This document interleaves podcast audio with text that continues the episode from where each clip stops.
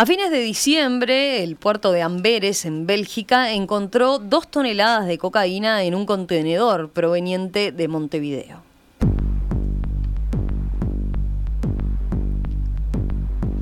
Llevaba 22.000 budines y alfajores y más de 1.000 botellas de vermú, una exportación atípica desde Uruguay. Además, el envío no lo realizaba la empresa productora, sino una intermediaria, y el puerto de destino, el de Amberes, es considerado de riesgo por la aduana uruguaya. A pesar de todos estos elementos, en el puerto de Montevideo el contenedor no se abrió. El escáner no halló elementos extraños, pero como señaló el viernes el director nacional de aduanas El Observador, el escáner que hay en el principal puerto del país no es milagroso y no es de los mejores. ¿Qué está fallando en los controles? Bueno, vamos a conversarlo en los próximos minutos con el secretario general de la Asociación de Funcionarios de Aduana, Basilio Pintos. ¿Qué tal, Pintos? Buen día. Buenos días, ¿qué tal? ¿Cómo va? ¿Me escuchan bien? Bien, bien, ahí sí lo escuchamos bien. Eh, eh, empiezo preguntándole el procedimiento para, para, para controlar más eh, un contenedor. ¿Cuándo puede abrirse un contenedor en la aduana? Le explico. Le corrijo, me, tomo el, pequeño atrevimiento de corregirles el titular. Eso fue un tránsito, no fue una exportación. El régimen aduanero es un tránsito. Y los tránsitos son todos canal verde. A no ser que exista elementos, elementos, en el caso de esto después lo que opina el sindicato y lo que vio el sindicato, o sea, lo que, la información que nos ha llegado a nosotros, es que no hubo elementos en el escaneado que ameritaran la apertura de ese contenedor. Capaz que habría que explicar que, canal verde, ¿qué es lo que significa? Disculpe. Canal verde quiere decir que no se realiza ningún tipo de verificación. Y es considerado un tránsito porque salió de zona franca. Claro, exactamente, sale de un punto. O sea, surgió de. la, carga tiene, tiene su origen en Montevideo, pero en zona franca, que, que no es considerado. exactamente, por lo tanto se Exportación uruguaya. Exactamente, no es una exportación, es un tránsito, vuelvo a decir. Bien, y decía, bueno, como tiene canal verde, eh, entonces no se hace mayor mayor control si no se encuentra nada raro en el escáner. no se realiza ninguna apertura, a no ser que hayan elementos de sospecha de que la mercadería sea mal declarada o que, un ejemplo, diga juguetes y vaya un auto. Mm. ¿Mm? Se hace, se hace el, escaneo y acá lo que falló, evidentemente, fue el recurso tecnológico, ¿no? Bien, eh, la carga que no se abre, ¿toda pasa por un escáner de cualquier manera? ¿O es inviable revisar todos los contenedores? No, no necesariamente, y en este sistema no necesariamente se realiza un escaneo, ¿no? porque es un tránsito a no ser que existan elementos, elementos que ameriten, ameriten este, el escaneo de ese, de ese contenedor. Y después, si el escaneo, en el escaneo aparece algo que eh, no tenga no tenga que comparación con lo que está declarado en el documento aduanero, en el documento del tránsito, se realizaría la apertura. La apertura. Y entonces, en este caso, ¿qué, para que quede claro, ¿qué, ¿qué fue lo que ocurrió? En este caso, se hizo el escaneo, y el escaneo no arrojó ningún elemento extraño. ¿Debido a qué? Debido a que tenemos un escáner que tiene una tecnología del año 2007 y es lo que vengo, lo que venimos diciendo como sindicato de que se tiene que instalar de una nueva vez el, el nuevo escáner, los nuevos escáneres. Mm. Ahora, ¿qué pasó con después con, con, el resto de las advertencias que había respecto a, a la exportación? El hecho de que, bueno, es una exportación que es considerada atípica, eh, teniendo en cuenta, usted dice lo de zona franca, ¿no? del régimen como, como que, no figura como exportación. Pero más allá de eso, es un, es un, un producto que, que, normalmente Uruguay no exporta y por lo tanto era considerado atípico. También se realizaba al puerto de, Amberes, que eh, es considerado eh, de riesgo para, por, por la aduana uruguaya.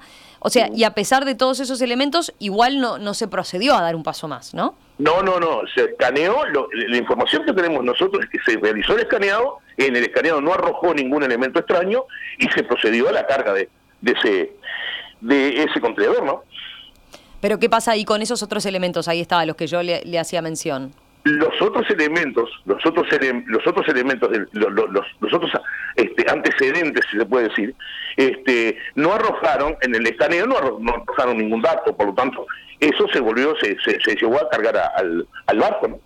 O sea, usted dice lo que se chequeó es que efectivamente llevara eh, budines y alfajores y eh, vermú y chau. y vermú, si, lleva budines, alfajores y vermú, bueno, perfecto, cárguenlo. Y ahí, ahí usted dice la normativa eh, implica que, que, efectivamente no, no tiene por qué entonces eh, hacerse un control manual de eso. Exactamente. En el caso de los tránsitos, no porque son canal verde, todos los tránsitos, no existe, no existe el tránsito canal naranja ni el tránsito canal rojo.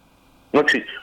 Y esas alarmas, entonces, o sea, el, el, hecho de que fuera una exportación atípica, el quién la hacía y también el destino, eh, ¿En ningún momento se considera, ni en ningún momento de la cadena por donde pasa la mercadería, se considera esto? No, se ya le digo, vuelvo otra vez a lo mismo, se considera, todos esos antecedentes se tienen que considerar, pero en el escaneo no arrojó ningún dato extraño, por lo tanto, se procedió a la carga. Claro, pero ¿quién evalúa entonces? Eh, ¿En qué etapa se evalúa el hecho de que sea una exportación que va a un destino atípico, que sea una exportación, perdón, una, que sea un producto eh, raro, que llama la atención que Uruguay exporte porque no hay antecedente de que se exporte. Lógico, llama, llama poderosamente la atención con todos esos antecedentes. Y en el escaneo, que fue lo más importante que se hizo acá, no arrojó ningún dato. Por lo tanto, escaneo sí, mira, lleva budines, eh, bebidas, está, todo bien, perfecto, procede a la carga. ¿Mm? Claro, pero vuelvo a repetirle entonces, ¿y quién en, en, el, en, en la cadena, digamos, eh, por el hecho de ser en tránsito, a nadie le, le, debería, nadie debería alertar sobre esto, sobre las particularidades que tenía esta carga. Claro, sabiendo ya que el escáner tiene los problemas que ustedes vienen denunciando hace tiempo, ¿no? Claro, pero ¿qué sucede? Es, justamente eso. Es ahí, ahí donde está el gran, el gran tema que tenemos hoy por hoy con, con toda la tecnología. No tenemos la tecnología necesaria para... este es el mismo caso, muy parecido al caso de las calderas la caldera salió la imagen, en la imagen del Uruguay no se veía nada, llegó a España esa caldera y en las imágenes de España sí aparecía. Que era otro régimen, porque eso era una exportación, ¿no? una salida reparada. Bien. Eh, el escáner actual, entonces, ¿qué, los problemas que tiene, qué, son? O sea, ¿hay cosas que no detecta? ¿Sería eso? ¿O dónde están las fallas que tiene? Exactamente, no tiene la capacidad de penetración, la radiación y la tecnología no llega a detectar, a separar una mercadería de otra y decir, bueno, acá sí, aquí hay cocaína. ¿Mm? Nosotros esto lo venimos hablando ya en este gobierno del año 2021, cuando estuvimos reunidos con el presidente de la República, que se le solicitó, por favor, la, incorporación de esa tecnología. Estamos en 2024, casi tres años y todavía veremos la, la instalación. Se, ha dicho también que... perdón, se ha dicho también como que funciona cuando quieren. Alguna vez han dicho eso desde la aduana, como que no solo tiene problemas de, tecnología, sino que además anda mal. ¿Es así? Claro, anda mal, anda mal, anda mal, anda mal. Nos, nos llega el mensaje, el escáner está roto. Si, si no se hubiese procedido a escanear, ahí sí se podía haber hecho un acta y haber una partida, pero como se procedió a escanear, se escaneó y no apareció se le dio carga. Eh, esto se solucionaría, o por lo menos este, este aspecto se solucionaría cuando, eh, una vez que se incorporen los eh, tres nuevos escáneres, ¿no? Que van a controlar el puerto de Montevideo. Exactamente. Nosotros tenemos cifrada la esperanza de que esto se vaya a terminar cuando se instale la, nueva tecnología, se instalen los tres escáneres nuevos. Van a ser unos dos escáneres fijos y un escáner móvil que va a recorrer el puerto. y ahí en, en ese caso, también, ¿qué tipo de mercadería? En este la que es en tránsito, se va a controlar toda. Se podrá controlar todo lo que se determine a control de, de, escáner. Y ahí sí vamos a encontrarnos con la verdad. Eso es lo que tenemos más o menos, la esperanza que tenemos nosotros de, salir adelante con todo esto. Hoy en el puerto, eh, por lo que se ha informado desde la Dirección Nacional de Aduanas, se, la capacidad de control es de entre 100 y 120 contenedores diarios. Estos equipos nuevos permiten escanear 180 contenedores por hora cada uno, ¿no? O sea que se aumenta muchísimo la capacidad de control. Exactamente, exactamente. Y ese proceso... De 180 a 200 contenedores por hora se van a poder escanear. Y eso, la compra de los escáneres que fue se procesó el año pasado, ¿en qué proceso, en qué momento está ahora? Y en esto, según la Dirección Nacional, las reuniones que hemos tenido con el director, es que en mayo, junio se estarían instalando. ¿Y eso requeriría de parte de los funcionarios de aduana algún tipo de capacitación o ya están para, para que quede operativo de, inmediato? Exactamente, ya los cursos se hicieron porque es una tecnología que usan también los brasileños mm. y vino que funcionarios aduaneros brasileños a dar los cursos, ya se hicieron los cursos, ya la gente está más o menos capacitada al ingreso también que estamos esperando, antes del 28 van a ingresar 150 funcionarios más aparentemente, y bueno, hay que tecnificarse, hay que introducir personal y tener esa tecnología, ¿no? Para evitar todos estos problemas que que son los problemas que va a tener Uruguay en, todos sus rubros de exportación, ¿no? Todo lo que salir de Uruguay, tanto en exportación como en tránsito. El ingreso de funcionarios es otro punto que ustedes vienen reclamando que también estaba afectando los controles. Por supuesto, por supuesto, y nos quedamos cortos porque en este momento, a fin de este, de este gobierno, se, se van más, más o menos la, casi la mitad de los funcionarios y va a quedar la aduana con 300 funcionarios. No vamos a poder llegar ni siquiera a, los 600 que queríamos tener. Eh, tengo, tengo varios mensajes de los oyentes a propósito de, esta situación, ¿no? Eh, hay quienes preguntan algo básico que es, bueno, sabiendo los problemas que tienen los escáneres, eh, ¿por qué no se hace manual directamente? O parte de ellos, por lo menos, gran parte de ellos manual. Bueno, eh, sería imposible porque prácticamente la apertura de un contenedor te lleva 8 a 10 horas este, hacer esa apertura y no tenemos la cantidad de gente necesaria como para hacer una apertura de un contenedor. ¿Mm? Por eso, este, si se determina, si de ese escaneado que, pasó y, hubiese aparecido algo, sí, ahí se hace la apertura manual y se hace todo las actas necesarias y todos los, todos los mecanismos este, de la vigilancia para, para realizar esa operación. Pero ya te digo, este, por cada contenedor, y si estamos, estamos hablando de que se mueven más de un millón de contenedores al año, imagínate que 8 o 10 horas para hacer la apertura y el control de mercadería, de toda la mercadería que es un contenedor, es una locura es una locura hacer la apertura. Pero dice usted, eh, no tenemos funcionarios suficientes para abrir contenedores. O sea, hoy por hoy no se está abriendo nunca o, hay ocasiones en las que sí se, decide que sí. Claro, se han, hecho, se han hecho aperturas de exportaciones y también de tránsito, por supuesto, pero ya cuando los elementos son convincentes como para hacer una apertura de un contenedor. Claro, tienen que estar seguros de que hay algo raro, digamos. Ahí está. Porque no podemos hacer una apertura para hacerlo. Inclusive se han hecho aperturas y no se encontraba nada, se ha cerrado se labra trata lata de cierre de un contenedor y se cierra y se, embarca. Eh, hay quien, quien pregunta también si, si no debió detectarse ya que, había alguna inconsistencia en el, en el peso, ¿no? Teniendo en cuenta la cantidad de cocaína de la que estamos hablando. No, no, aparentemente no arrojó tampoco diferencias de peso. No, eso, no, no arrojó diferencias de peso porque ya eso ya venía pesado, a la entrada se pesa y ya no arrojó diferencias de peso. También fue esto. ¿Y qué pasó con los...? son un montón de elementos que, que constituyen toda la operación. ¿Qué pasó? Eh, hay quienes preguntan qué pasó con aduanas en zona franca, ¿no? En, zona América concretamente. Y en zona América justamente, eh, yo te explico cómo fue. Esto salió de plaza, se compró en plaza esta mercadería, fue al depósito, a un depósito en zona franca, ahí se acondicionó, entre comillas, la mercadería y se procedió al tránsito. ¿Mm? Ahí, en el depósito, es donde hay que investigar qué fue lo que pasó. Eso le corresponde, por supuesto, a la Dirección Nacional de Aduanas. Hubo otro, otro tema extraño que además no se le compró al productor. No solo no lo envió al productor, sino que además no se le compró derecho al productor, que era eh, Portezuelo, sino que se le, se le compra a un supermercado. ¿no? O sea, es como otro dato más, más raro que se suma a la cadena de, que podría haber hecho saltar las alarmas, ¿no? Claro, exactamente. Además, son exportaciones. El hecho de salir de una mercadería que sale de plaza a una zona franca, es, eso ahí, ahí sí es un régimen de exportación. Pero ahí entonces sí falló un control aduanero estrictamente. No exactamente, porque es en, el en el, lo que lo que se supone y no queremos meternos en la investigación es que ingresaron los budines y el vermú a la zona franca.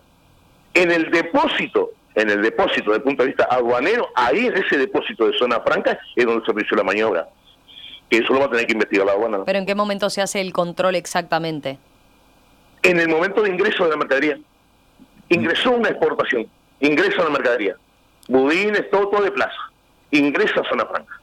A la salida no se vuelve a controlar. A la salida no se controla porque es un tránsito. Mm. Y... un contenedor, tránsito de mercadería. ¿Qué lleva? Budines, está perfecto no hay escáner, no vamos, perdón, partimos de la base que las zonas francas no tienen escáner para contenedores, ¿no?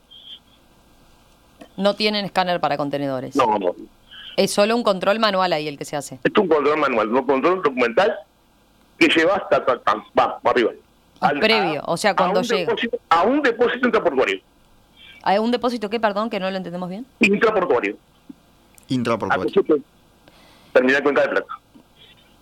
Y, y ahí le, luego, o por lo menos teniendo en cuenta esto que, que, está quedando de manifiesto de cómo, cómo es la situación, em, más allá de, la incorporación de tecnología, después que, es parte de lo que está previsto hace mucho tiempo Y, algo que ustedes vienen denunciando, eh, ¿ustedes desde el sindicato entienden que hay que cambiar y ajustar la normativa directamente de, en materia de controles? No, no, no. Yo nosotros que decimos es que si con el recurso tecnológico vamos a salir adelante. O sea, con eso se soluciona, no, no hay. Acá no se trata de cambiar leyes. Pero acá, acá no se va a poner un, un, escáner, por ejemplo, en, en zona franca. Ah, pero claro, cosa que tendría que hacerse también. Tanto ingreso y salida. ¿Mm? Pero ¿qué pasa? El recurso sale. Esto salió 40 millones de dólares para el gobierno, ¿no? 44 millones de dólares. Pagadero 10 años. O sea, dice, para, para pensar en que se haga, se pongan también en, zona franca ya sería un, una utopía. Exacto. Pero contando con ese recurso tecnológico, con los tres escáneres en el puerto, yo pienso que vamos a salir adelante, no vamos a tener más problemas. Porque cambiar leyes y escribir cosas ya está todo escrito. En cuanto a, los funcionarios, ¿no? Dice, bueno, con la tecnología se soluciona, eh, pero también advertía que, que, a final del periodo de gobierno se iba a disminuir todavía más la plantilla. Eh, lo que se implementa ahora, además de estos dos escáneres fijos, decía, es uno móvil, ahí no se precisa también más funcionarios para, para operar esa, eh, o sea, se suma el escáner al control manual, se suma también este control móvil. Por supuesto, y además este, este el próximo gobierno va a tener que afrontar este el ingreso de más personal en la licencia de aduanas, por supuesto, eso ni, entonces se descarta, ¿no? La reducción de personal, ¿por qué se va a dar al final del periodo? ¿Por, jubilaciones? Por las jubilaciones, exactamente. Eh, hay un aspecto más de fondo que tiene que ver con, eh, bueno, este, esta, esta situación que, que tanto nos inquieta en materia de narcotráfico, ¿no? Y, de cómo se, se están dando em, estos, estos casos de, de, sucesivas o varias embarcaciones, ¿no? Que tienen que ver de alguna forma con Montevideo con, con, o con Uruguay y llegan a, a, puertos europeos donde se detecta em, carga de, efectivamente de, droga. Em, el sindicato está, está pensando o está debatiendo eh, algo más de fondo respecto a lo que puede ser la, preocupación por, por situaciones directamente hasta de, extorsión, ¿no? De cuando el narcotráfico eh, llega a un nivel preocupante en una sociedad donde claramente a veces tendemos a pensar, bueno, es un tema de, corrupción, ¿no? De, que se, tentó al funcionario con eh, una suma de dinero. Pero acá podemos hablar también de, otro tipo de, situaciones que quizás es hasta más más fácil de que pase, ¿no? La, extorsión por parte de, grupos criminales de eh, funcionarios aduaneros. Eh, ¿Lo han debatido este tema? ¿Lo tienen en agenda? ¿Les preocupa? Nosotros este, no, no dejamos de preocuparnos por, por la temática la, temática de la corrupción, inclusive este, nosotros eh, ya de, de, primera instancia y en eso cerramos fila con la Dirección Nacional de que descartamos de cualquier funcionario implicado. Pero estamos siempre atentos a, cualquier hecho grave, ¿no? A cualquier hecho grave que se pueda dar y, este, y para eso está la justicia, ¿no? Sí, eh, no, le, planteaba esto porque, a ver, claramente la, cuando hay un tema de, corrupción y se le ofrece al funcionario, ahí parece más, más fácil el, el, el juzgarlo como tal, ¿no? Ahora, eh, seguramente es, mucho más complejo que, eso en, caso de que, de que se llegue a dar una situación de este tipo, ¿no? O sea, estamos hablando de extorsión directamente, de alguien, una persona que está haciendo su trabajo, un funcionario público que está haciendo su trabajo y que eh, en el medio está amenazada su familia. Eh, está en condiciones de, de hacer los controles rigurosos y demás, o, bueno, o puede caer en, en, un tipo de situación así por, por, sentir miedo, literalmente. Claro, la, hipótesis que tú me planteas es totalmente valedera. Este, y se puede dar ese caso, pero ya te digo, nosotros este, siempre estamos alerta y para eso existen, los existen mecanismos y la Fiscalía Antinarcóticos cuenta con todos esos mecanismos para contrarrestar esos efectos. Ya te digo, es válido, tu hipótesis es totalmente válida, ¿no? No es un tema que eh, usted dice, con la normativa que tenemos o con el hecho de que el funcionario haga la denuncia, ya, ya está. Eh, ¿Cómo decís, perdón? No, que digo, si, si, si desde el sindicato ah, hay, eh, hay algún tipo de mecanismo previsto, más allá de lo que usted dice de, hacer la denuncia. Eh, no, no, no, ¿Es habitual que se dé una situación de este tipo y que se traslade a la justicia y, simplemente quede por eso?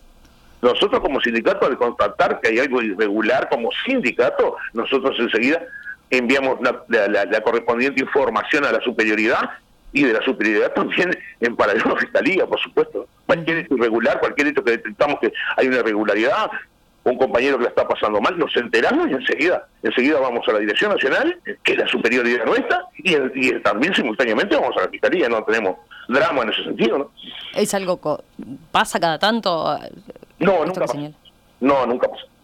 Nunca pasa. De contratarse irregularidades de ese tipo, nunca y lo están eh, conversando con, con sindicatos de, aduana de, de, otros países, por ejemplo. Exactamente, exactamente. Nosotros tenemos una relación muy fluida con, porque estamos dentro de una, de una federación que se llama Frasur, donde nos conectamos con los, con los compañeros de, otras aduanas, de tanto Argentina, Brasil, Chile, Colombia y, y Ecuador.